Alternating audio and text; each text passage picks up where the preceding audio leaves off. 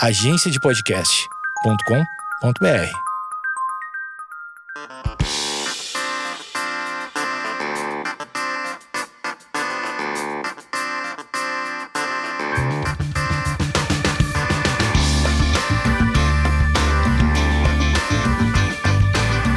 Esquizofrenóias no ar, eu quero dizer que eu já tentei gravar duas vezes aqui hoje e neste momento já- nós perdemos muito material. Por quê? Porque a entrevistada é muito boa. Primeira coisa, porque ela é muito inteligente. Segunda coisa, ela fala muito bem. Terceira coisa, eu falei duas coisas? Sim, mas terceira coisa, ela parece comigo. Olha só, esse é, esse é um puta elogio pra mim mesmo. Ela parece comigo, então ela é um gênio da comunicação. Ela é Pietra Príncipe. É!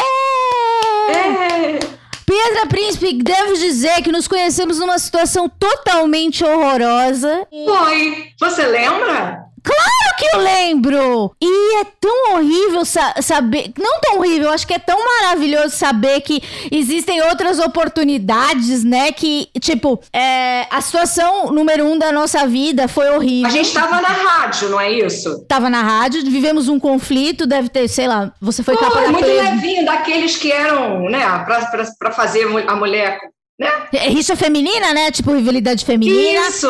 Você era capa da Playboy e eu era uma pessoa insuportável que não Mas eu aceitava. também era. Mas eu Então, era muito. Mas sabe o Eu é era muito inocente ali. A gente estava num Estocolmo muito difícil. Todas as duas situações eram muito estocolmadas. Sim, e, e depois de um tempo, assim, uma, uma pessoa que, em comum me, me deu seu telefone. Até posso falar quem foi? Foi Eu Palito. sei quem é. E, e Palito me deu seu telefone e nunca, nunca falei com, com, com o Pietra, mas ela falou, eh, ele falou sobre um receio do, do nosso passado, etc. Eu falei, não, mas eu, eu gosto dela, gosto da vibe dela virtualmente, é, eu conheço o, o esposo dela, tenho um apreço, é, Guilherme Bifone, Bife, grande pessoa, um dos melhores produtores do Brasil, um grande amigo, é, rolezeiro aqui em São Paulo Rolezeiro. rolezeiro, amigos de Júlia. E fomos muito próximos uma época. E daí eu falei, nossa, que legal nessa junção. E daí dá pra perceber que, tipo, numa situação que onde colocam duas pessoas parecidas, totalmente desavisadas, que não sabem é, nada uma sobre a outra. E na verdade. Era uma situação de iguais, eram muitos, éramos muito parecidas e a gente não sabia. E a gente só foi ficar sabendo que éramos muito parecidas recentemente. Acredito eu. E é muito maluco, né? E que bom que a vida dá oportunidade da gente, tipo, é, ver que a gente tava completamente errada uma sobre a outra, né? Porque na minha cabeça, é, a Pietra me odiava. Ei, nunca nem, eu nem achei que você me odiava. Não, nunca te odiei. Eu achei que você tinha uma vibe receosa, mas eu conseguia compreender. Porque o seu personagem já estava muito claro há muito tempo, entendeu? Tipo, tinham te colocado numa caixa de, de garotinha discorda de tudo. E você não era nem mais garotinha. Nada. Aqui não se encaixa nem tanto, ela vai ser a menina legal dos caras e ela que se contente dos caras, porque legal, é, é bom ser legal, mas era legal para os caras. Toda a dinâmica era de acordo com aqueles homens Sim. que é um resumo do mundo. Sim. E daí eu tava lá e, e achando que eu era feita pra ser odiada por todas as mulheres, inclusive incluindo ela. E, e daí quando eu percebi, anos, muitos anos, né? Quantos anos tem isso? Muitos anos depois que ela era praticamente a mesma pessoa que eu, eu pensei. Que legal. E que legal que a gente tá, consegue fazer isso. Não existe rusga e nunca existiu. É, eu acho que a maioria não há, né, na verdade. Não há. Eu acho que é sempre uma coisa que a gente projeta, né? Eu, pelo menos, projetei muita coisa e de, de pessoas que eu nem faço ideia, né? Porque a gente sempre acha que as pessoas acham alguma coisa da gente. Você acha que todo mundo acha alguma coisa sobre você? Ah, eu acho que as pessoas não chegam nem muito longe. Eu acho que elas me categorizam numa caixa muito fútil, mas isso é, eu, hoje eu acho que isso é delas, porque tem sempre um. Acho que as pessoas elas não, não se aprofundam comigo, elas só, só olham e falam, ai, tá. Aí, no máximo, se conversar um pouco comigo, falam, nossa, mas você é inteligente. Eu falo, ai, poxa, obrigada. tipo, eu acho que eu sou bastante excluída, na verdade. Eu não entendia muito o porquê, mas eu acho que é um. É a questão de, de posar nua, ou a questão de que tinha um programa que falava de sexo, e aí isso já te coloca num lugar, sei lá, de vagabunda, uma coisa que, se a gente falar agora, o jovem vai dizer, ah, não, claro que não. Mas, pô, não, as pessoas que, pô, que têm a minha idade, elas ainda têm essa cabeça, elas ainda têm isso guardado. Nem todo mundo é a bolha da internet. E mesmo nessa bolha, eu ainda acho que tem, tem problema.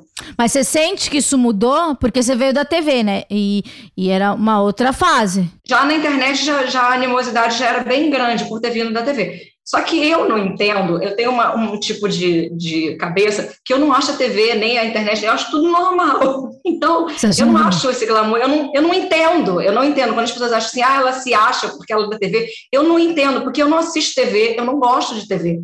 Eu caguei para a TV, eu não poderia estar cagando mais. Então, para mim, é igual. A pessoa que trabalha ali, ali, todos, eu não, não consigo compreender aonde que esse capital que as pessoas colocam nisso. Só que depois eu entendi que isso era uma inocência minha, é uma coisa muito específica do meu tipo de cabeça, de achar. E aí, só, aí acho que isso gerava inveja, inveja que as pessoas nem sabiam, porque eu não tinha nada, gente, eu estava só me fudendo inteira.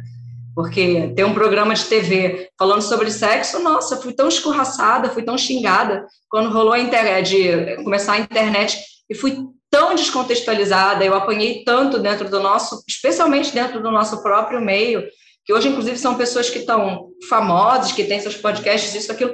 Eu apanhei tanto, tanto, tanto, e que eu fiquei meio sozinha. Mas até hoje, você acha? Assim, meus amigos, nenhum tem a ver com, com televisão é, ou com, com comunicação. Rarissimamente. Ah, eu sou sua amiga. Eu sei que você é minha amiga.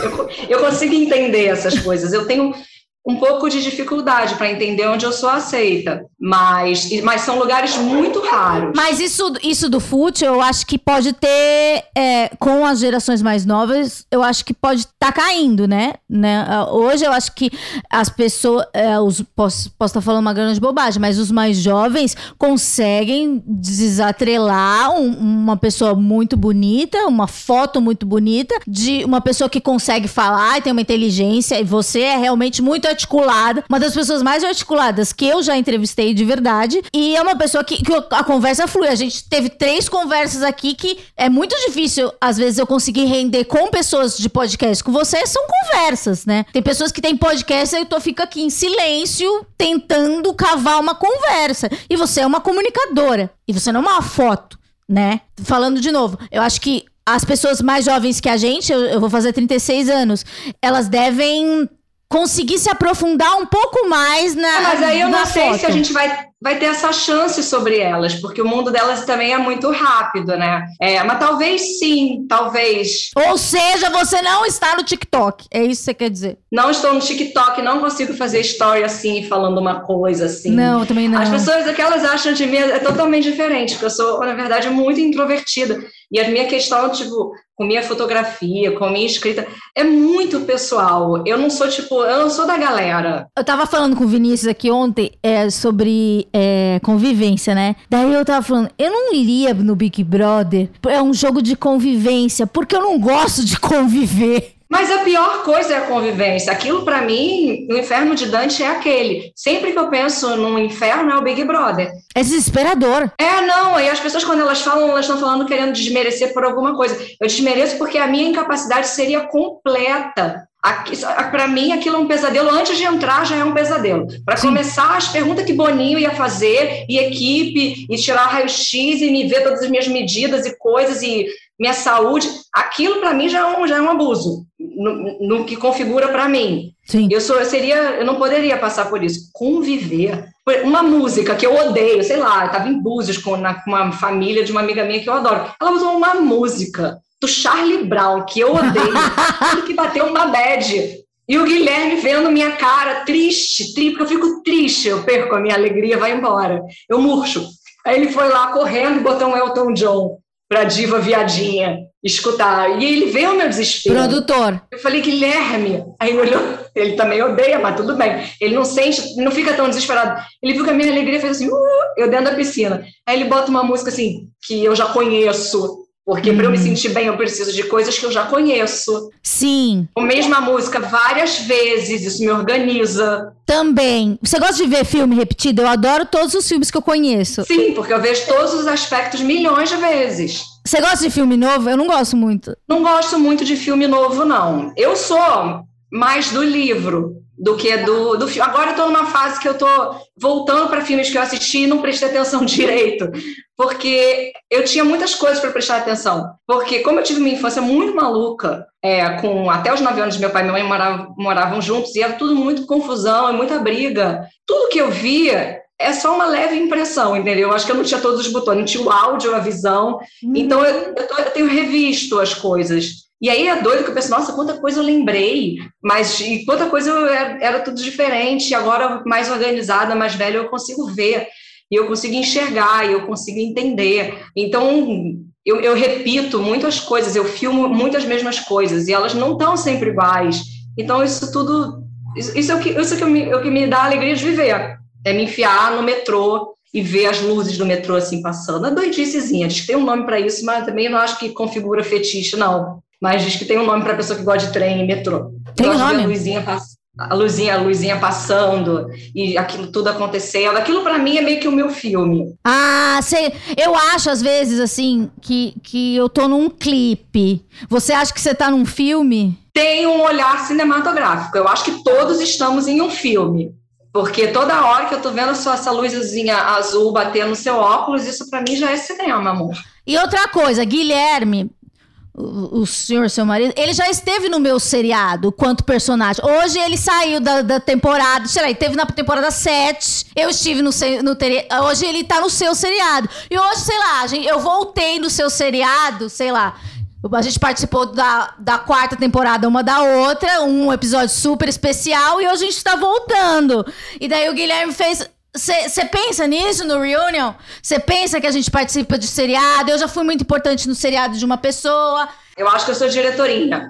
Aí eu acho que as pessoas têm a impressão de que eu sou muito exibicionista, mas na verdade é porque eu sou voyeur. Eu gosto de olhar as pessoas. E aí é por isso que eu sei me ver tão bem, tão rápido. Eu faço 500 fotografias minhas em um segundo, não gasta tempo Mas nenhum. Mas é verdade aquilo do seu Instagram, eu tiro minhas fotos? Lógico.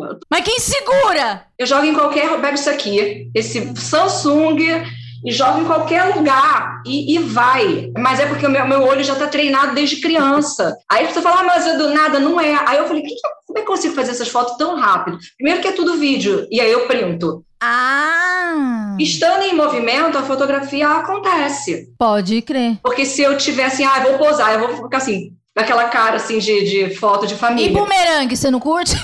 Passou para jogar na cabeça de alguém nunca voltar para mim. Vão, vamos, vamos para o que a gente tá aqui, né? Porque você vê quando a pessoa é boa para falar, a gente já tá aqui, ó, 15 minutos. É... Você falou um pouco da sua infância, que você tá voltando a ver filmes, para ver coisas que você deixou passar. É, eu pedi para você falar um pouco da, do, da sua vida pregressa. Da sua primeira infância, você já se sentia ansiosa e o seu pai foi é, meio que identificou alguma coisa em você que ele já sentia. Como era a pequena Pietra de Ipanema? Era, já era de Ipanema? Já, já era de Ipanema. Todo, eu tô aqui sentada na minha janela e eu, ali teve uma prédio que eu morei, ali outro, e é, é, tudo muito próximo. Por isso eu digo que eu preciso ir embora e começar algumas coisas de novo. É, eu era uma criancinha, gordinha, tinha uma barriga muito, muito grande, desse tamanho, assim. Sabe Miss Sunshine? Eu era muito oh. aquela criança fisicamente eu era aquela criancinha. É, e, tipo, com os pais muito doidos, tipo, imaturos, os dois, tipo, têm doenças mentais um pouco sérias e não tratadas. Meu pai tá começando a tratar um pouco agora, mas agora ele já tá, enfim, tá com câncer termin... quase que terminal. Então, muita coisa poderia ter sido evitada, mas infelizmente, por ignorância, por mil outros motivos, não foi. Então, é um, um receio que eu tenho, claro, de ficar igual. Então, eu tomo bastante cuidado. Mas eu era uma criança muito sozinha, muito difícil de socializar. No colégio, o colégio eu gostava de ir, mas enquanto eu era muito pequenininha e era tudo mais brincadeira, tinha que me adequar um pouco menos. Eu vivia num ambiente muito confuso em casa, de muita, muita briga mesmo. Você é filha única? Não, eu tenho uma irmã, mas até então, assim, quando eu tô falando, ainda não tinha. Tá. Eu tenho uma irmã de cinco anos mais jovem. E era tudo muito difícil para mim. Cada dia a gente estava num canto também, porque eles brigavam e ia para outra casa e Cara, isso é muito louco. É, é, isso aqui não é nenhum dado, isso daqui é dado esquizofrenóis. Sempre que eu entrevisto um ansioso, ou ele muda, mudou muito de escola, ou ele mudou muito de casa. Isso é muito interessante. Mudou muito de cidade. Eu, quando eu via, eu estava na casa do meu avô. E aí as lembranças são todas misturadas. E aí depois volta. E tudo bem, como se a criança fosse um, um troço, né? Sim. Um adorno. Quando eu vi, eu tava, e aí eu tava, sei lá, dormindo na casa do meu porteiro, porque a minha mãe deixou para poder organizar, que meu pai queria que ela fosse embora, um monte de confusão. Aí você vê que hoje em dia meu melhor amigo é o quê? Meu porteiro. É, a gente repete as coisas, mas assim, eu repito, mas eu tento levar ela assim, para ela ser maravilhosa, e ela ser real. Mas era, cada dia era um plano. É, e, e, quando eu tenho ataque de pânico, eu noto que alguma coisa saiu do controle, e aí na mesma hora aquilo me dá um eu posso nem perceber, e daqui a pouco vem o pânico. Aí que o meu braço começa a pulsar todo, pá, pá, pá, parece que eu vou me dissolver. Ih, minha filha, é uma coisa muito, muito louca. Pera, mas criança, assim, qual é a sua primeira memória, assim, de ataque de pânico? A criança, a primeira memória que eu tenho é de que eu queria gritar, e eu não conseguia, eu gritava e parecia que não estava saindo a, a, minha voz. E aí meu pai vai perguntar o que foi, o que foi. Eu acredito que eles estavam brigando ou alguma coisa assim, que também. Aí é, ele falou assim: não, eu entendo o que você está sentindo. Eu, ele, você está conseguindo respirar? E eu não conseguia completar a respiração. As minhas primeiras crises começaram assim. Hoje não é tanto com a respiração. E aí ele falou assim: eu, eu sei que você está sentindo uma angústia, uma coisa. Eu falei: isso, isso. E aí eu lembro dele dizer que era para eu respirar e esperar que ia passar 20, 30 minutos. Peraí que já vai passar. E foi fazer as coisas dele. Mas, que eu não sei nem o que, que é. Mas, e aí, tá, eu entendi que passava. Mas enquanto não passa, é o um inferno na Terra. Eu era uma criança muito pequena. E eu não consegui. Eu pensei, pensava, o que é isso? Que eu não gosto da vida nessa hora. Eu, eu não entendia. Porque eu era uma criança alegrinha, que brincava, uhum. que brincava na rua. E nessa hora eu ficava incapaz de qualquer coisa, eu meio que implodia. E aí isso ia com algumas essa crise muito forte de não conseguir me mexer e até hoje eu ainda fico toda travada e não consigo me mexer às vezes. E e às vezes, por exemplo, quando eu tinha que ir para a escola e aí eu não queria, tinha alguma coisa que eu que eu ia ter medo de fazer ou alguns garotos de, de escola pequenininho mesmo, criança pequena, que eram muito agressivos, o som muito alto sempre me incomodou. E, e, as pessoas não eram assim, elas não estavam nem aí, as crianças estavam vivendo, uh, brincando. Uhum. Qualquer coisa agressiva já me. E ao mesmo tempo a minha fala, hoje eu acho a minha fala muito agressiva, muito incisiva até não violenta, mas eu, eu, sou, sou muito.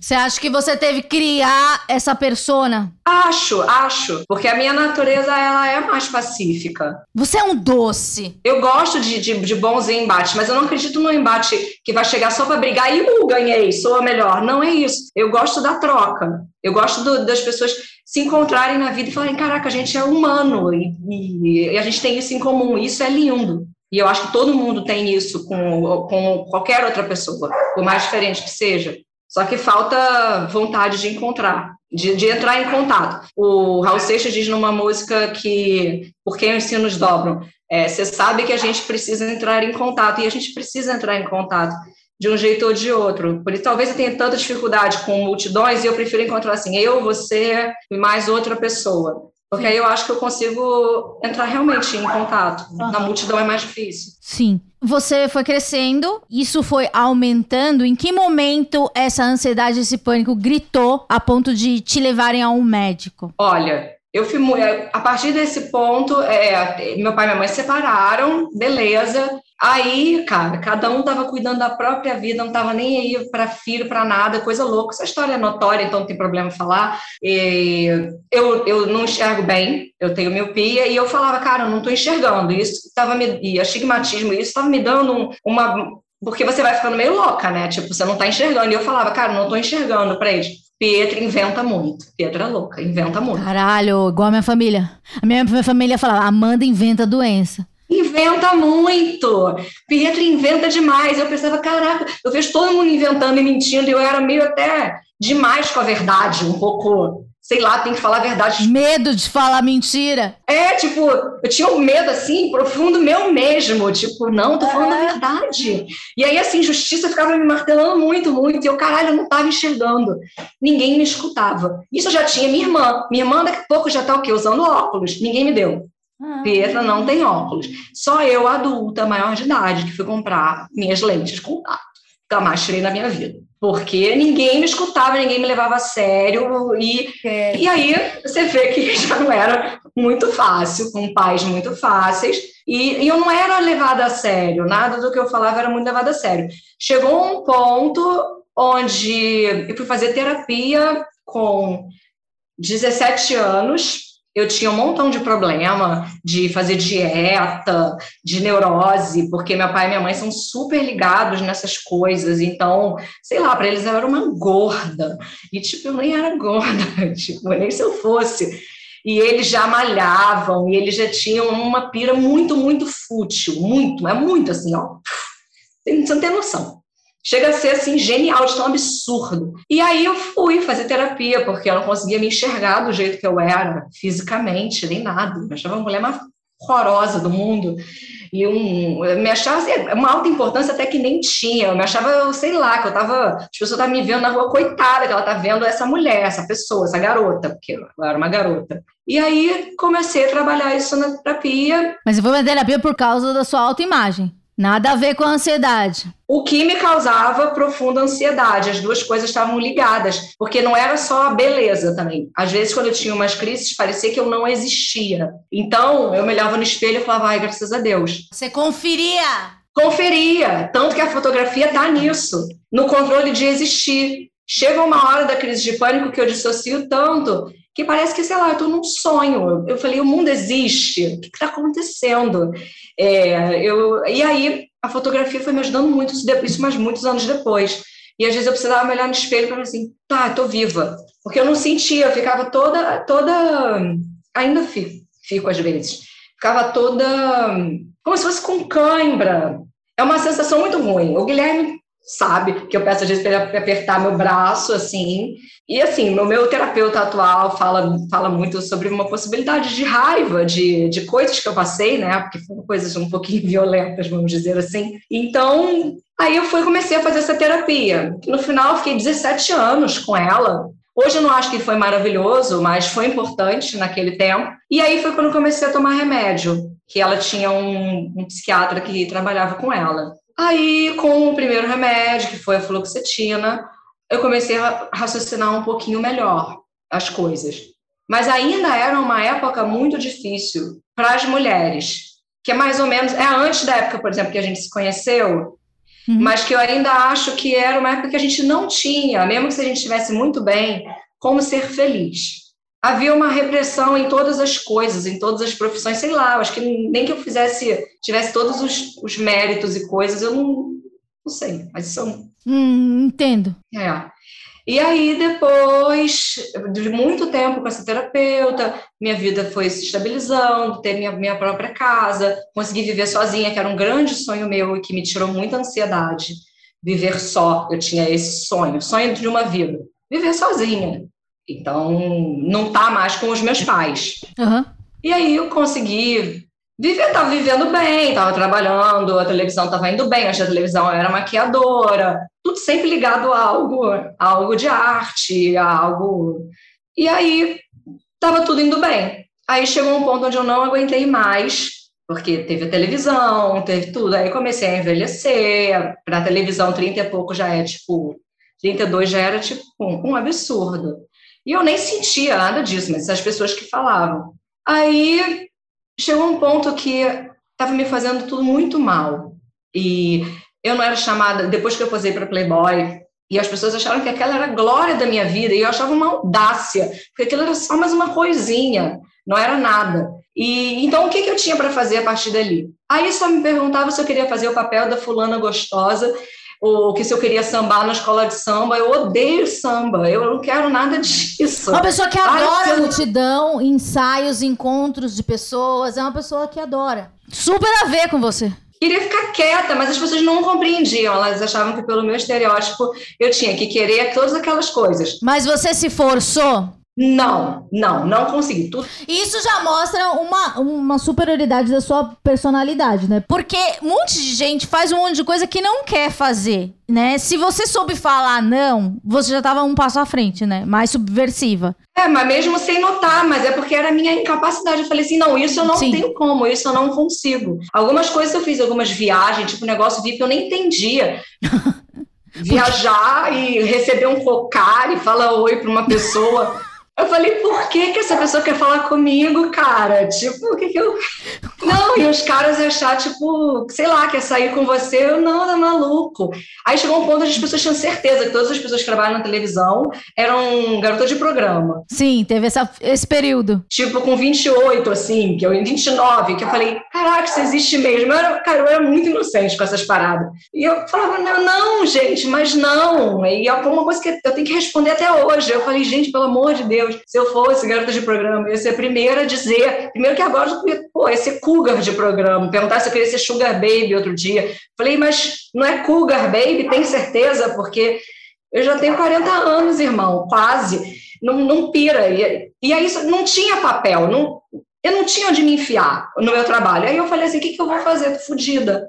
Aí eu falei: vou levar uma vida simples, do jeito que dá. Simples, claro, para uma pessoa de classe média alta que tem o seu apartamento.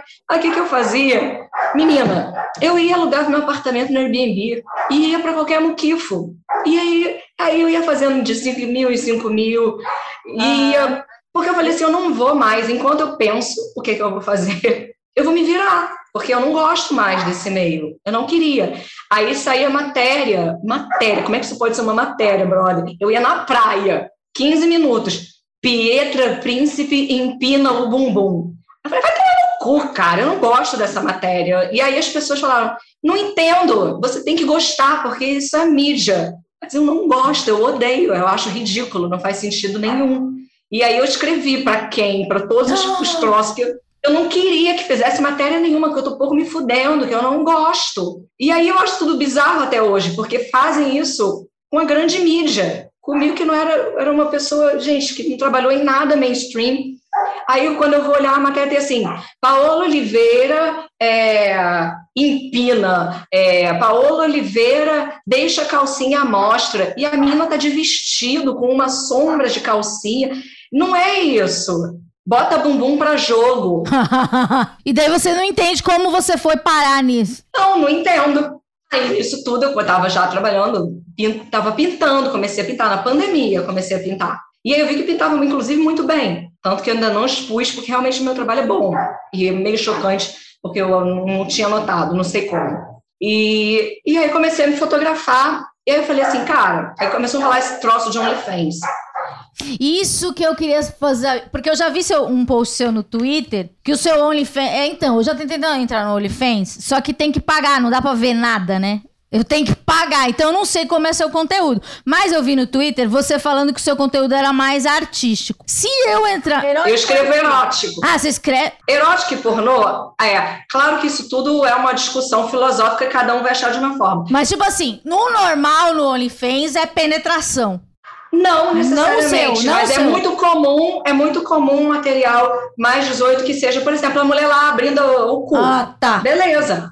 Não tem, não tem. O que eu explico, o que eu pensei na minha cabeça de criança misturado com tudo. Falei assim, peraí, eu já saí na Playboy. Então já existe. Já todo mundo já viu o que tá ali. Aí eu falei assim, bom, tudo que tenha sido visto na Playboy, vou fazer minhas fotos do jeito que eu quero sem toda aquela photoshopada, sem toda aquela piruada de fazer caixa no meu cabelo, de me caixa. deixar igual um. É, me deixar igual um pet shop, sabe? Eu me sinto do pet Sim. shop, cara. Constrangida, dura.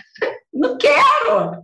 O cacho é foda. Hebe pelada? Não sei, porque ele é cheia de joia, de coisa. Eu falei, não quero Sim. nada disso. Licença, peraí. Puf. E com boas sombras, comecei, falei assim, então tá Aí eu falei, vou cobrar o valor mais caro que ninguém vai querer. Vai ser 10 pessoas. Aí eu cobrei 50 dólares. Um monte de gente quer. É um dos maiores do mundo hoje. Você é um sucesso, você é uma celebrity OnlyFans. Do OnlyFans, sim, eu sou uma celebrity do OnlyFans sem fazer nenhum pornozinho, o que é uma doidice. Mas é tipo aquelas do seu Insta que é meio preta e branca, meio. Isso é tipo, tem umas que também não são preta e branca, não. E tem, tipo, Tem buceta, tem bunda, no cu não, não Ah, tem. Mas, tô lá, pelada, inteira pelada, foto que eu quis, que eu fiz, que eu tava feliz fazendo. Algumas eu nem, nem tava tão feliz, que tem uma série que eu chamo de melancolia erótica, que é, nem sempre a gente tá feliz, às vezes a gente também tá com tesão e não tá feliz. Então, e aí começou a rolar, e como minha cabeça não para em relação a, a fotografia, eu tô aqui, de repente, eu tô na minha janela, uma luz que eu, tô acostumada, porque preciso estar acostumado com as coisas, aí eu falo, ah, tá bom, essa luz tá boa, eu vou lá, pu, pu, pu, puf, aí deixo aqui, faço uma pose, e aí eu vou lá e posto. E isso começou a ser muito, muito importante, muito legal para mim. E eu comecei a ganhar muito dinheiro. Que legal. Pela primeira vez na minha vida, eu ganhei muito dinheiro, isso é um fato. Só que isso é claro que é uma coisa que vai passar. Já fez um ano. Eu nunca achei que ia demorar um ano, tudo isso. E eu. E, cara, graças a isso, meu amor, que eu vou me embora. Entendeu? Que eu vou poder ir, eu e meu marido, meu cachorro ministro e meu cachorro desembargador. Você jura que eles chamam isso? Entendeu? A reparação histórica aconteceu. Arrasaram! Então, peraí. Uma última curiosidade do Oni fez. Você tem uma obrigação de postar, tipo, a plataforma te fala, você tem que distribuir fotos. Cara, não, não, eu acho que eu acho que a pessoa que não posta nunca, eles devem mandar alguma coisa. Mas no meu caso, gente, eles têm que me mandar um disco de platina das nossas épocas. É tipo uma placa do YouTube, né? 100 mil inscritos. Porque eu posto três vezes por dia material diverso, porque minha cabeça não consegue parar. Porque eu, e eu tenho muito acervo de fotografia. É, e é uma coisa que você já fazia naturalmente, você, sua Eu galeria fazia tá lá. naturalmente, porque para mim eu não consigo ver, eu não consigo ver um problema na nudez. Eu consigo ver muito mais problema em algumas outras coisas em relação a sexo. Eu não gosto de sexo no, no, no ring light. E aí, frente ou costa, porque tem toda uma, uma estética do OnlyFans que eu detesto. Que não, e não é. Não, não é, entendeu? Eu falei, vou fazer como uma mulher da minha idade, que é feliz e é normal. E funciona. Eu acho que as outras mulheres têm que ter o direito de postar o que elas quiserem. Mas, assim, não é a coisa que eu amo. Mas quando a pequena Miss Sunshine, que se sentia inadequada lá, que fez a terapia com, com 17 anos, que considerava o corpo totalmente inadequado, é, começou a se considerar um belo corpo para ser mostrado para si mesmo, assim, tipo, ó, eu sou gostosa. Isso demorou muito. Isso é um processo cada dia um. Você ainda é a pequena Miss Sunshine? Totalmente. Essa sou eu. Sim. Sim. E a grande Miss Sunshine também, entendeu? Porque tem a Miss Sunshine adulta, mas sempre Miss Sunshine. Sempre. E eu, assim, não sei se você assistiu o filme, mas é que no meu filme, a família no final não ia dançar junto, o que é um pouco mais triste. Que no Sim. final as pessoas, vão, as pessoas vão lá e dançam. A minha família não ia dançar, não. Ah, a Pietra tá inventando. Não, a Pietra tá inventando. Até hoje, meu pai acha que eu tô, que eu tô ganhando dinheiro imaginário. Ele não entende. Eu vou para Europa, volto. Entendeu? Não, na minha vida é uma fantasia. Então, assim, existe muito. Sempre fui muito desacreditada, né? Então, e porque a minha cabeça é muito inventiva, ela inventa cada coisa. Beleza, cara. realmente. A minha cabeça é muito criativa, mas não quer dizer que a minha cabeça seja mentirosa, é um pouco diferente. Isso aqui. É, então, a questão da hora que eu, que eu noto, eu noto algum dia que eu sou muito interessante. Isso, esquece isso do bonita, do gostosa, que eu não. Tem momentos que eu falo, ah, tá bonito, mas não parece nem que sou eu. É, eu me acho uma pessoa interessante. E eu acho que essa é, o- esse é o lance. Eu sei que coincide com ter uma bunda perfeita, do que as pessoas acham que é perfeito. Eu não, não sou burra. Tipo, eu tenho noção. Mas também tenho noção de que isso tudo, ele, em cada lugar é uma coisa. Porque se eu pego daqui e saio para Hollywood, que, por exemplo, já visitei, é um caixote vermelho e muito sem graça, as pessoas vão achar que eu tenho que perder 20 quilos. Aí, se eu for lá no, no rolê body positive, eu vou apanhar, porque Sim. eu não posso dizer que eu já me senti inadequada, porque como? É mentira. Verdade. Então, isso cabe a qualquer lugar. Tem pessoas que vão me achar maravilhosa, pessoas que vão me achar horríveis. Agora, eu ser interessante, isso ninguém me tira, porque sou eu que sinto. É como eu me sinto pro mundo. Mas você teve, tipo, problemas com dietas restritivas, essas coisas? Tive, super. Ia no Vigilantes do Peso. Nossa. Era muito bizarro. E aí tirava. Como é que é? Você tinha que ir toda semana, aí você se pesava. E essa pira com peso foi muitos anos, essa pira. Hoje em dia nem me peso. eu não tem nada disso. Fala que você me dá uma burrice do cacete, essas coisas de. Eu ficava sem comer, sem beber água para me pesar no vigilante do peso. Queria pesar 50 quilos. Tá maluca, cara? Eu peço, sei lá quanto que eu peso, 57, às vezes 58, às vezes 59. Teve uma época que eu tava malhando mais e eu tava, tipo, acho que na minha melhor forma, assim, que eu considero, e eu tava pesando 63 quilos, porque ao mesmo tempo era sempre um. A gente sempre teve que se encaixar como mulher. Você vai saber exatamente do que eu estou dizendo, porque a gente esteve num lugar onde isso, isso é. Cara, a gente teve, por exemplo, a gente teve relacionado com essa época de Playboy e pânico. Então, a gente teve num lugar onde isso exacerba, entende? Onde isso é o grotesco. Sim onde aquelas mulheres são uns pôneis feitos para ser um pônei dos olhos brilhantes, plim, plim, plim, tudo, que é uma estética que volta agora. Você acha que está voltando? Acho, acho. Fala mais. Eu acho que está voltando, mas elas são donas das próprias músicas. Elas não apenas dançam, Sim. Entendeu? Igual as meninas do pânico tinham que fazer pá, pá, pá, pá, sorriso desse tamanho, e é isso, tá. concorda e se submete. Uhum. As meninas hoje em dia, tudo bem, elas estão jogando a bunda para um lado para o outro, mas a bunda é delas, a música Sim. é delas, quem está ganhando dinheiro são elas. Mas os corpos são bem parecidos. Acho que tem como elevar? Claro que tem, mas nunca acho que vai elevar tendo que reprimir um aspecto. Ah, porque se a outra senta Ué, gente, essa geração quer sentar, eu fico cansada, eu não quero sentar nem um pouco. A minha lombar? Amiga, não, eu sinto, eu sou muito cansada, imagina. Eu deito ali ó, por Guilherme, produtor é você. Faço o show. É difícil, né? Complexo. Daí você falou de, de. Você falou da Playboy, né? Você imagino que, sei lá, na, na época, né? Que hoje as pessoas não entendem, né? Não sei se as pessoas. Que, o que era a Playboy? A gente é antiga, né? A Playboy era um Olimpo, né? Um lugar que as pessoas queriam chegar. Eram 12 pessoas escolhidas, as principais, as corpos, as corpos, as maravilhosas. E Não, e ao mesmo tempo, né, é uma farsa, porque se a gente pega anos 90, anos 80, era, sei lá, a menina que ficou com o Guga, ou a menina que ficou com o Ronaldinho. Eu falo, ué, você tá querendo ver essa mulher homem, ou você tá querendo ver o que ela esteve com o Ronaldinho. É tudo muito doido, era uma época tudo muito pesadinho. Então, interessante isso. Até porque você vê, por exemplo, Luísa Sonza, que namorou com o menino X, é, aí as pessoas jogam hate, umas coisas. Isso ainda, essa dinâmica ela ainda paira, mas não é como era antes. E a Playboy ela era um crivo tradicional, né? Então aquilo pronto, você ganhou a sua estrelinha de gostosa. E aí, o que eu faço com isso? Eu lembro de estar na festa da minha Playboy muito infeliz. Primeiro que marcaram em São Paulo. A partir dali também já muita coisa mudou. Eu não sou de São Paulo. O que eu estava fazendo em São Paulo? Numa festa chamada, num lugar chamado Royal, que só ah! tinha play, Playboy top horrendo, Bem, que eu top. jamais iria. E as pessoas não entendem, elas acham que eu tinha que gostar desses caras. Aí eu lembro de estar o Murilo Couto comigo, numa época também com pensamentos diferentes mais próximos a que eu acredito que seja ele mesmo, dizendo: Eu estou triste nesse lugar. Eu falei: Eu também. Aí chegou uma hora que eu tive uma crise de pânico, eu fui embora com um olho azul e um olho castanho e tive, ah, caiu um. Aí eu fui embora, igual um pudo com glaucoma. O Mega, estava de Mega também?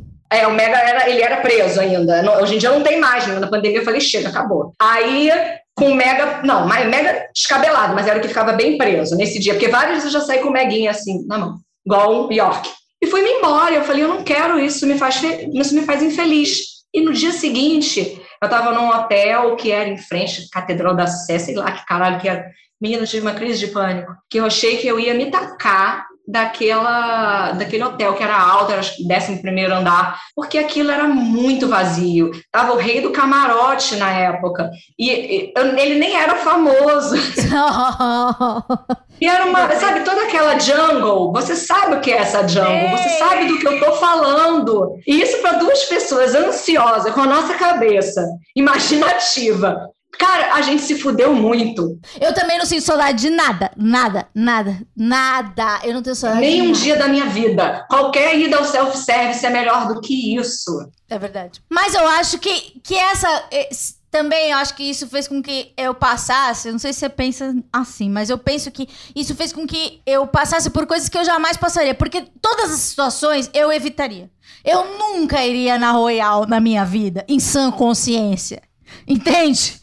Eu nunca conversaria. Eu, não, eu já estive em ambientes com o rei do camarote antes dele ser conhecido também. E já tive que conversar com ele. Então, acho que são oportunidades de, de quebrar coisas que eu não, não entraria em contato, em contato. Então, acho que para isso eu acho que faz com que a gente que é ansioso, que evita tudo, é, que a gente crie algum tipo de casca que a gente não, não, não. Que a gente evitaria, né? Porque a gente evita. Não, tudo. evita, e como se você, você não lidar com, aí, com aquilo, te deixa muito. Ai, mas isso eu não gosto. Ai, mas não, agora eu sei, eu não gosto. Mas eu detesto!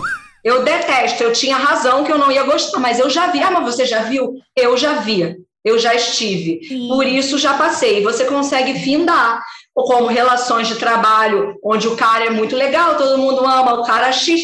Brother, esse cara tá te estocolmando. Esse cara pode ser um, um vilão carismático. Sim. Tem espaço para tudo. Eu não estou dizendo que. Eu, eu, lidei com muitas pessoas que eu posso até ter um carinho, mas jamais estariam na minha vida hoje. Sim. Personagens da TV que jamais estariam. Sim. Diretores me perguntando se eu queria ser gostosa ou nerd, quando eu nunca tinha pensado se era nem uma coisa nem a outra. Se eu estava só vivendo. É, é verdade, que você passeava, né, no mundo dos nerds também. Isso, então ficava, eu tinha que, em algum momento, eu tinha que decidir, mas que decisão mais merda, né? Ninguém pergunta nada disso para um homem, o menino vai lá e vai vivendo. Eu tinha que decidir, eu não, decidi que eu quero ter minha casa, minha vida e fazer minhas coisinhas. E é o que eu tenho feito. Arrasou. Essa foi Pietra Príncipe. Você pode assiná-la no OnlyFans. Eu não vou assiná-la, mas você pode tirar print. Não pode tirar print e mandar para mim, porque daí aparece, né? Aparece, aí você vai preso. E menina, dá um trabalhão. Vai preso? Eu espero que em algum momento sim. Hoje em dia, porque, né, né como nada é tão fácil assim, hoje em dia a gente vive o que? Desbaratando quadrilhas de pirataria. E a gente não gosta de pirataria. Então, se você tiver o OnlyFans dela e me encontrar um dia